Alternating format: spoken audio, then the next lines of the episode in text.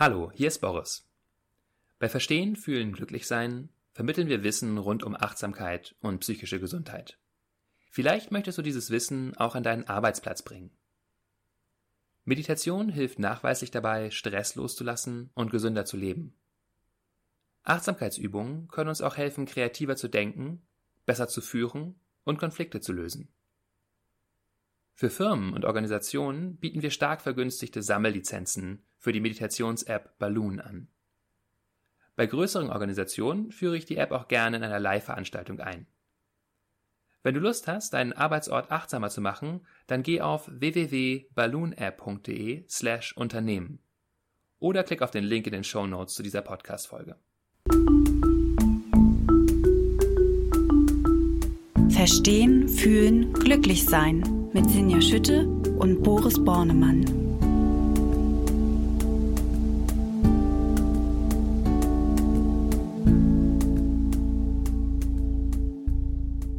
Hallo und herzlich willkommen zu Verstehen, Fühlen, Glücklichsein, dem Achtsamkeitspodcast. Wie immer mit Gefühl und Verstand gehört nämlich zusammen. So, und ja, wer ist da wieder am Mikrofon? Das sind wie immer Dr. Boris Bornemann, Neurowissenschaftler, Psychologe, Kopf und Stimme hinter der Achtsamkeits-App Balloon und mir ganz nah hier im Studio. Ich freue mich total, dass wir wieder im Studio aufnehmen und nicht über Internet. Natürlich mit dem nötigen Abstand, aber ja, wir sind wieder im Studio. Hallo Boris, schön, dass du da bist. Hallo Sinja, sie sitzt mir in also mal mindestens zwei Meter Abstand gegenüber. Und äh, Sinja Schütte ist die Chefredakteurin der Achtsamkeitszeitschrift Flow. Ja, und wir haben uns heute ein wichtiges Thema genommen, nämlich das Thema Loslassen. Von etwas loslassen, eine Situation loslassen, ein, also einen Gegenstand loslassen oder vielleicht auch ähm, ein Gefühl loslassen. Und ich möchte heute mal nicht beginnen mit der klassischen Frage, was ist denn loslassen, sondern eigentlich die Frage stellen, warum halten wir an so vielen Dingen fest, Boris? Viele Dinge sind uns einfach lieb und teuer und deswegen versuchen wir sie zu erhalten. Und das ist auch gar nichts Schlimmes bei vielen Dingen. Also zum Beispiel haben wir eine Partnerschaft und sagen, Mensch, mit der Person geht es mir so gut, ich möchte gerne an ihr festhalten. Und ähm, das geht ja auch häufig. Einige Dinge können wir tatsächlich immer wieder neu ergreifen, sozusagen. Auch der Partner ist ja nicht jeden Tag gleich. Die Partnerschaft verändert sich. Ja, und dann ist es ja auch richtig schön, sich zu bemühen, etwas festzuhalten. Also das ist ja dann sozusagen das positive Festhalten, richtig? Genau, wenn wir an der richtigen Sache da festhalten, sozusagen, nämlich einfach dem Umstand, dass wir beide zusammen äh, durchs Leben gehen, dass wir sagen, zum Beispiel, Sinja, ich möchte mit dir weiterhin Podcasts machen. Dann ist das das Festhalten an der richtigen Sache. Genau. Verstehe ich. Genau, aber es könnte zum Beispiel sein, dass ich an etwas anderem festhalte, was dann Leid erzeugt, weil ich gar nicht so wirklich dran festhalten kann. Zum Beispiel, ist mit einem blöden Beispiel angefangen, nur weil wir über Podcasts geredet haben. Ich sage, das muss immer so sein, dass wir mit der Definition anfangen. Und wenn du mich nicht zur Antwort nach der Definition fragst, dann bin ich sauer und dann ist es so. Ja, dann bin ich vielleicht etwas unflexibel, werde rigide, beraube mich Möglichkeiten, beraube mich meines kreativen Potenzials, meiner Freiheit und du fühlst dich auch vom Kopf gestoßen, weil du Lust hast, was anderes zu machen. Aber irgendwie habe ich diese fixe Idee, diese feste Idee. Ist unser Kopf, unser Gehirn so strukturiert, dass es an sowas festhalten will? Warum, warum wollen wir denn festhalten? Also was treibt uns da? Wir sind kognitiv faul. Ja, also das Gehirn versucht natürlich Ressourcen zu sparen, der ganze Körper. Das heißt, wir versuchen die Dinge erstmal so zu lassen, wie sie sind. Und mh, mm, ja, hoffen also da nicht irgendwie groß umbauen zu müssen im Gehirn, denn das ist ja sozusagen nötig, wenn wir uns auf neue Verhaltensweisen einstellen müssen, müssen wir eben alte Dinge gehen lassen. Und ich mache es nochmal, ich glaube, ich werde das noch ein bisschen aufladen mit Beispielenergie ja, sozusagen, weil wir eben nur über dieses blöde Podcast-Beispiel geredet haben und die sagen, warum, also, weil das ist sozusagen. Das ist nicht die meisten, lebensnah. Die meisten Menschen nehmen keine Podcasts auf, aber wir waren bei der Partnerschaft zum Beispiel. Und ich glaube, da ist es ganz entscheidend, sowas zu sehen. Okay, wir halten an unserer Partnerschaft fest und die Partnerschaft kann sich aber verändern, der Form nach Ich halte nicht daran fest, dass du immer ähm, auf eine bestimmte Art und Weise zu mir bist, so, weil vielleicht hast du dich verändert und ähm, früher ähm, hast du immer klein beigegeben, wenn ich gesagt habe, ich habe eine tolle Idee, wir ziehen in die Wohnung und, und jetzt hast du aber eigene Vorstellungen. Wenn ich jetzt das feste Bild von dir habe, ähm, nee, du bist aber so, dann gebe ich dir keine Freiheit, dann lasse ich dich nicht so sein, wie du bist. Das heißt eben, wie du jetzt bist, wie du dich jetzt entwickelst. Ja, und man kennt sowas auch, wenn man an Freundschaften festhält, die einem vielleicht auch nicht mehr so gut tun oder ähm, ganz alltäglich an Meinungen festhalten, wenn man diskutiert, dass, dass Menschen so beharren auf ihren Meinungen und immer daran festhalten. Da entsteht ja auch wirklich viel ja, Leid, richtig kann man sagen, oder? Genau, es entsteht Leid. Ähm, häufig könnten wir sagen, weil wir nicht mehr mit der Wirklichkeit in Kontakt sind. Also, um das so ein bisschen zu abstrahieren, halten wir immer an Vorstellungen fest. Also das ist eigentlich das, worum es hier vor allen Dingen geht. Wir können vielleicht auch nochmal über Gegenstände reden. Das ist ja auch was Verwandtes, aber sagen wir mal, in der Regel geht es darum, dass wir eine bestimmte Vorstellung haben davon, wie die Welt zu sein hat, wie wir zu sein haben, wie eine andere Person zu sein hat.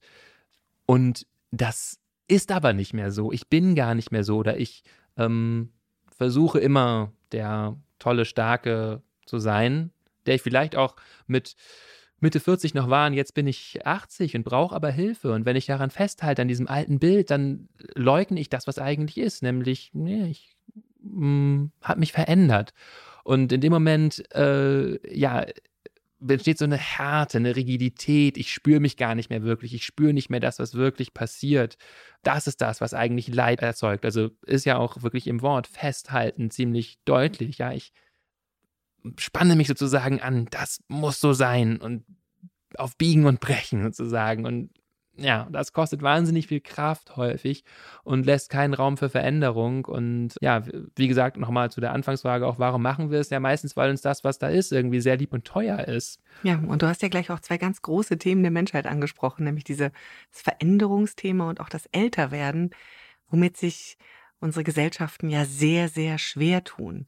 Also vielleicht ist das genau der richtige Moment, ähm, auf die andere Seite zu gucken, nämlich auf, ähm, auf das Loslassen und ja, zum einen, vielleicht, vielleicht beginnen wir damit, was bedeutet es denn wirklich loszulassen? Du hast gerade schon so schön gesagt, wir halten fest an Vorstellungen.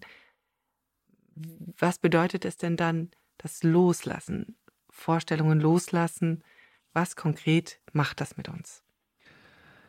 Also, um es hier doch mal zu definieren, würde ich sagen, es bedeutet eben, also loslassen bedeutet die Fixierung auf ein bestimmtes Phänomen, ein Ereignis oder einen Zustand zu beenden, ähm, uns quasi von etwas zu lösen und damit wieder in den Moment zu kommen mm, und mir der Freiheit bewusst zu werden, die in jedem Moment liegt. Also der Freiheit, äh, neu zu wählen, zu sagen, ah, okay, ich muss gar nicht so darüber denken. Oder ähm, ja, auf einer ganz tiefen Ebene zu merken, ah, okay, das, was eigentlich wirklich wichtig ist, mein Erleben ist eigentlich unabhängig davon, ob dieses Ding in meinem Leben ist, ob ich so und so aussehe, vielleicht auch sogar unabhängig davon, ob ich jetzt mit dem und dem Partner zusammen bin, sondern merke so, es gibt etwas Tieferes, nämlich die gelebte Erfahrung in diesem Moment, die auf eine bestimmte Art und Weise ist und die sozusagen laufen zu lassen, fließen zu lassen. Ähm, ja, auch hier nochmal metaphorischer vielleicht gesagt, sich dem Fluss des Lebens anzuvertrauen, zu sagen, es ist so, wie es ist. Ähm, das ist vielleicht anders, als ich es gewollt habe. Das gehört dann auch zu dem dazu, wie es ist. Äh, nämlich, ich merke, ich habe eine Vorstellung und die erzeugt ganz schön viel Schmerz. Ich erkenne die an. Und dieses So sein lassen, loslassen, so sein lassen, das erzeugt Gelassenheit. Ja, also ich sage, ich lasse die Dinge so sein, ich gebe den Raum, ich kenne an, was ist denn wirklich jetzt? Ganz wichtiger Aspekt in den Zeiten, in denen wir gerade leben, die Dinge so akzeptieren, so sein lassen, wie sie sind und mit ihnen im Moment sein. Ja, es einfach hinnehmen, annehmen, sein lassen. Ne? Wie es gibt ja sicherlich auch den, den wissenschaftlichen Hintergrund oder beziehungsweise fangen wir noch anders an. Wenn ich loslasse, wenn ich in den Moment komme, das sind so alles so Worte, die kennen wir schon, die haben wir schon hier tausendmal besprochen. Ähm, das sind ja Worte, die uns auch in der Achtsamkeit begegnen. Das heißt, das Loslassen ist sicherlich ein Teil auch einer achtsamen Übung, beziehungsweise ist unmittelbar mit Achtsamkeit verbunden. Kannst du also das Loslassen auch nochmal in die Achtsamkeitslehre einordnen, wo es, welche Bedeutung es da hat? Wenn wir es hier weiter aufladen wollen, und das ist ja vielleicht ganz schön, wir nehmen hier immer unterschiedliche Perspektiven ein auf Achtsamkeitspraxis, könnten wir sagen, es ist eine beständige Praxis im Loslassen weil wir, also Achtsamkeitspraxis, eine beständige Praxis im Loslassen. Das heißt, immer wieder zu erkennen, diese Meinung, die ich habe, zum Beispiel, ich weiß nicht, ob das wirklich stimmt. Ich kann das nie wirklich sagen, wenn ich es wirklich, wenn ich wirklich ehrlich bin, so fast alles, was ich, also alles, was ich glaube. Ähm, I don't know. So, das wieder gehen zu lassen, immer wieder zu merken, ja, was, was ist jetzt? Das heißt, es ist wissenschaftlich so, dass man sagen kann, Achtsamkeit und Meditation fördern das, das Loslassen. Was macht das denn ganz konkret? Wenn wir Meditation üben, wenn wir uns an Achtsamkeit üben, wie wirkt das auf unser Gehirn und auf unsere Fähigkeit loszulassen? Also sich innerlich von einem Gedanken zu lösen, ist ja eher ein psychologischer Moment. Mhm.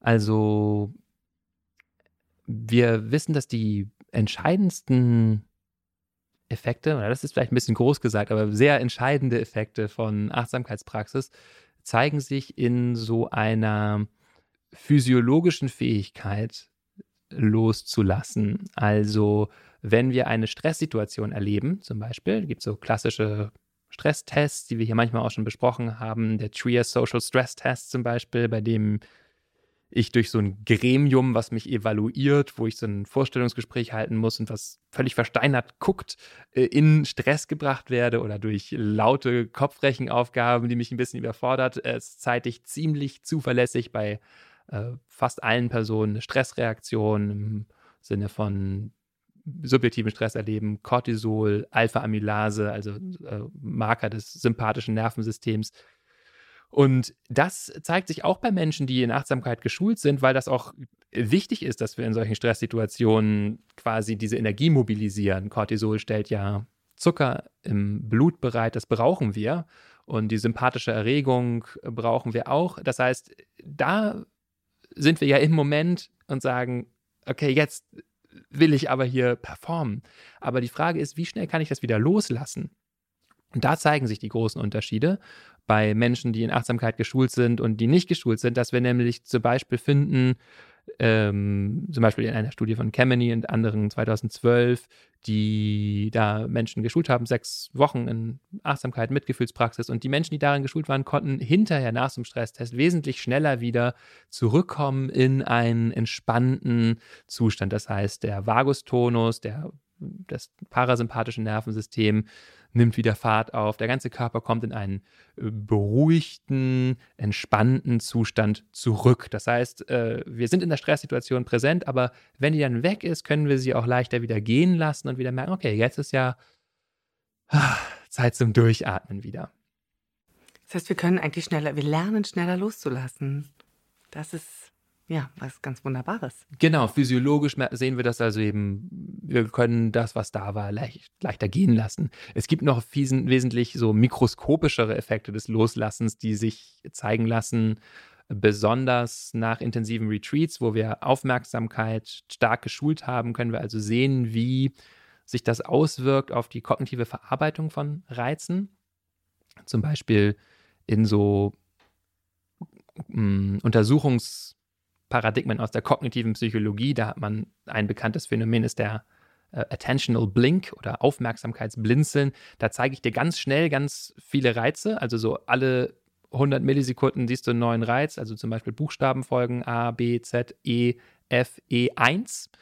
Also gelegentlich ist mal eine Zahl dazwischen und du sollst äh, äh, mir die Zahlen sagen da drin.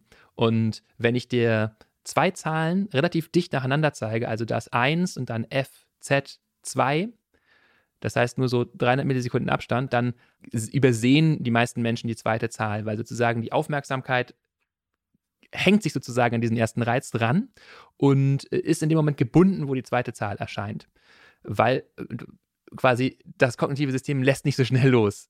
Und dieser Effekt des Aufmerksamkeitsblinzelns hat man eben nach intensiverer Meditationsschulung gefunden, geht zurück. Das heißt, Menschen sind mehr im Moment, sie lassen, sie erkennen die Eins und sehen aber auch die Zwei, weil sie wirklich Stück für Stück, Moment für Moment verarbeiten. Das ist ein kognitiver Effekt, der ähm, ist vielleicht nicht ganz so relevant wie ein zweiter, letzter, noch ein bisschen frickeligerer Befund, den ich hier aber äh, nochmal schildern möchte. Nämlich eine sehr schöne Studie von, von Ordner und anderen 2007, die zeigen das Ganze auf emotionaler Basis. Ganz einfaches Untersuchungssetup, was aber, finde ich, sehr klar zeigt, ähm, worum es geht, nämlich hier um emotionale Reaktivität. Da werden Menschen einfach Bilder gezeigt. Ich zeige dir ein Bild äh, und dann erscheint, äh, erklingt mh, hm, in einem variablen Intervall, vielleicht eine Sekunde bis drei später, ein Piepton und du sollst einfach drücken, wenn da der Piepton ist. Also ganz einfach. Das wird einfach deine Reaktionszeit gemessen. Und die Bilder sind aber unterschiedlich emotional. Und man kann zeigen, dass alle Menschen, wenn ich dir zum Beispiel so ein aufgerissenes Haifischmaul zeige oder irgendwas, was dich sozusagen emotional aus der Fassung bringt, langsamer reagieren, weil eben diese emotionale Verarbeitung noch so sehr nachhängt. Und auch dieser Effekt findet man eben in Meditationsgeschulten äh, reduziert. Das heißt, Menschen äh, ja, sind einfach von dieser Emotion nicht so stark aus der Bahn geworfen, sondern sind trotzdem hinterher noch präsent. Äh, könnten also auch hier schneller wieder diese emotionale äh, Ladung loslassen und merken, ah, okay, das, okay, da eben war der Haifisch, aber jetzt ist der Piepton. Ja? Äh, das sind sozusagen so ein paar wissenschaftliche Belege dafür, was da geschieht, nämlich, dass wir schneller wieder in den Moment kommen und äh, uns die Dinge nicht so lange nachhängen, was ja ein ganz entscheidender Ausgangspunkt auch für Stress ist in unserem Leben, dass uns ständig nachhängt, was passiert ist und wir uns schon vorstellen, was vielleicht noch passieren wird und eben nicht einfach hier sind, wo es eigentlich vielleicht ganz entspannt ist. Das finde ich ganz schön, weil ähm, wir lernen sozusagen durch die Achtsamkeitspraxis loszulassen, aber die Dinge halten uns auch nicht mehr so lange fest. Ähm, man kann es ja auch so herumsehen, weil wir einfach ähm, gewohnt sind, schneller weiterzugehen, wieder in den Moment zu kommen und ähm, uns an den Moment zu Ketten ist jetzt vielleicht zu stark, aber uns an den Moment zu halten und nicht an das Vergangene. Das ist ja ganz schön.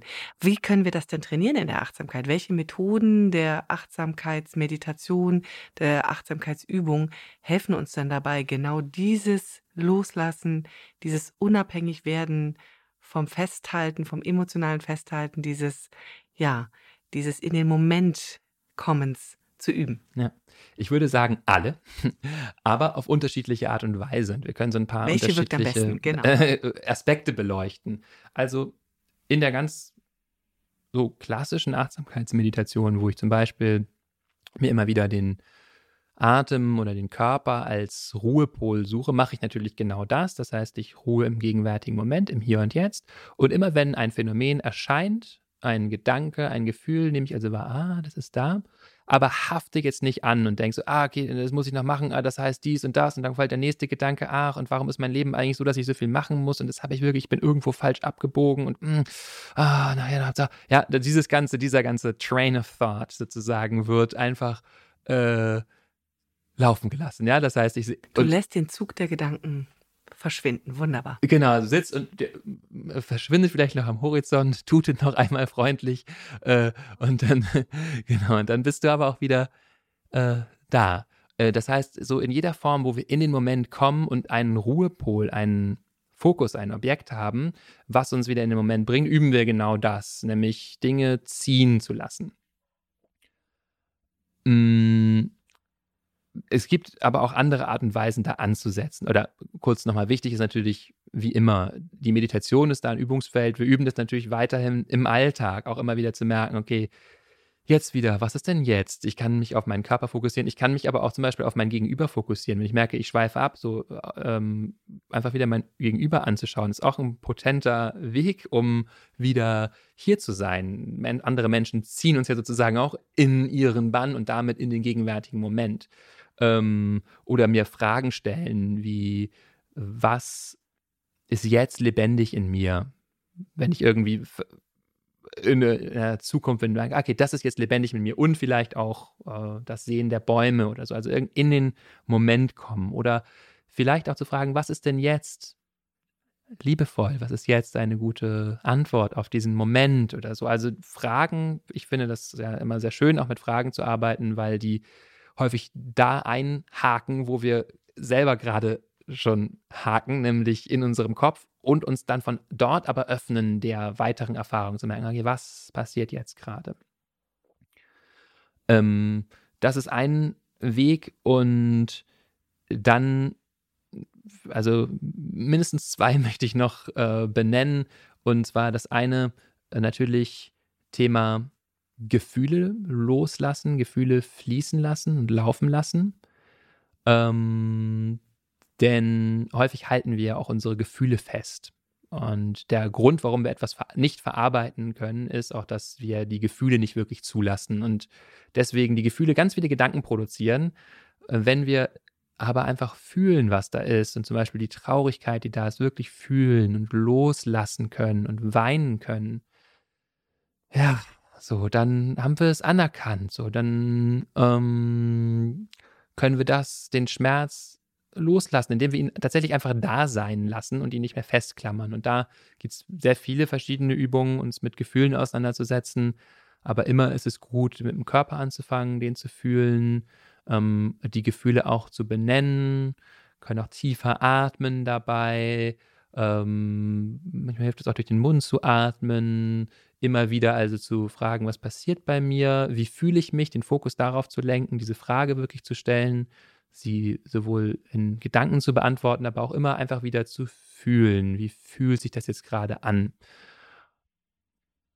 Und wenn wir über Gefühle reden, wir haben hier immer den schon ein, eingangs erwähnten Zweiklang zumindest aus Gefühl und Verstand, ähm, auch auf der kognitiven Ebene lernen loszulassen. Und da äh, empfehle ich sehr Inquiry oder Selbstbefragung, Selbstuntersuchung.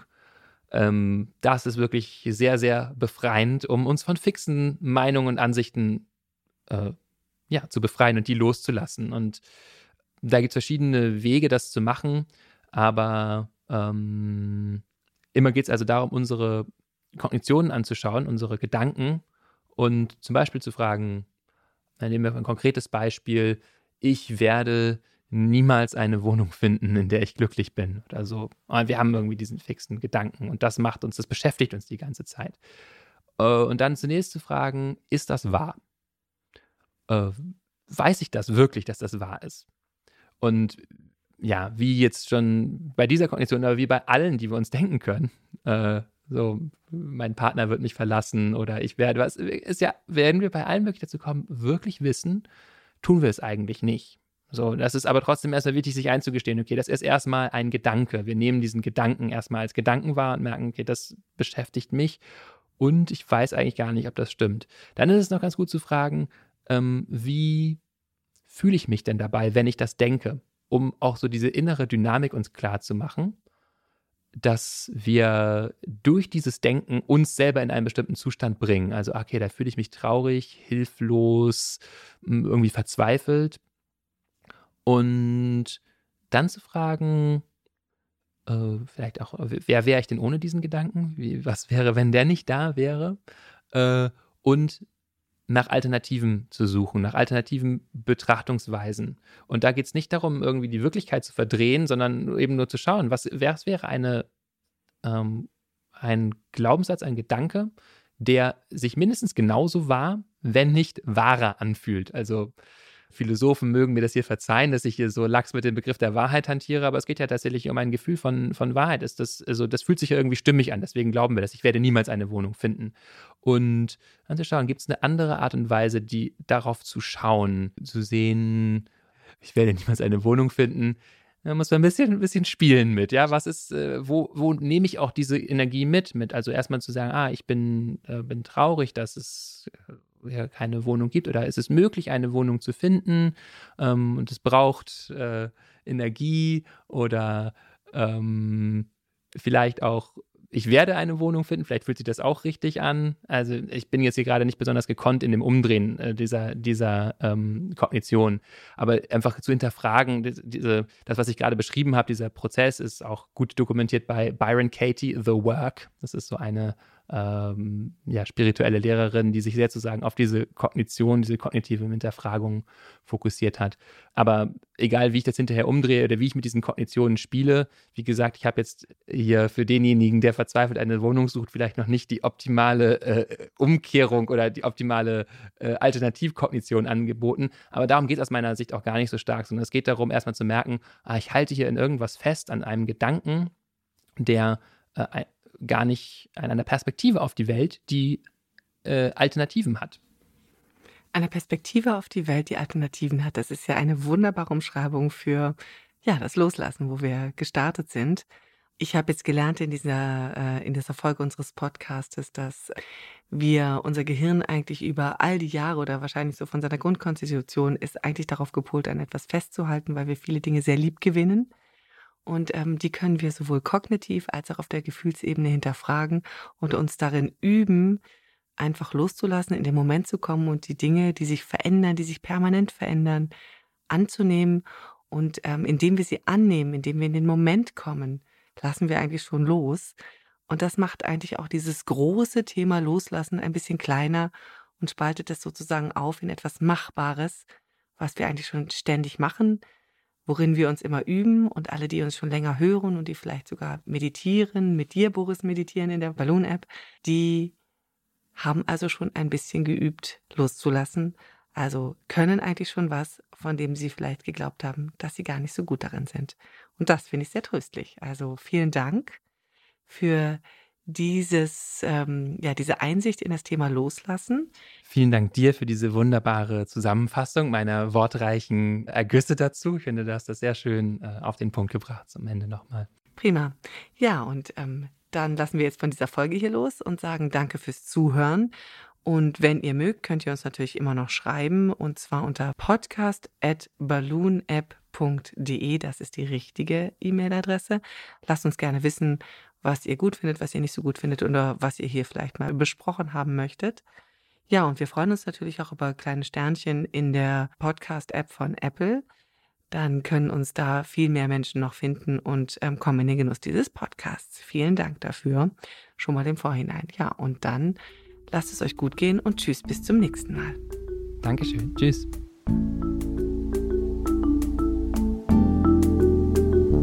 Das war Verstehen, Fühlen, Glücklich Sein, der Achtsamkeitspodcast.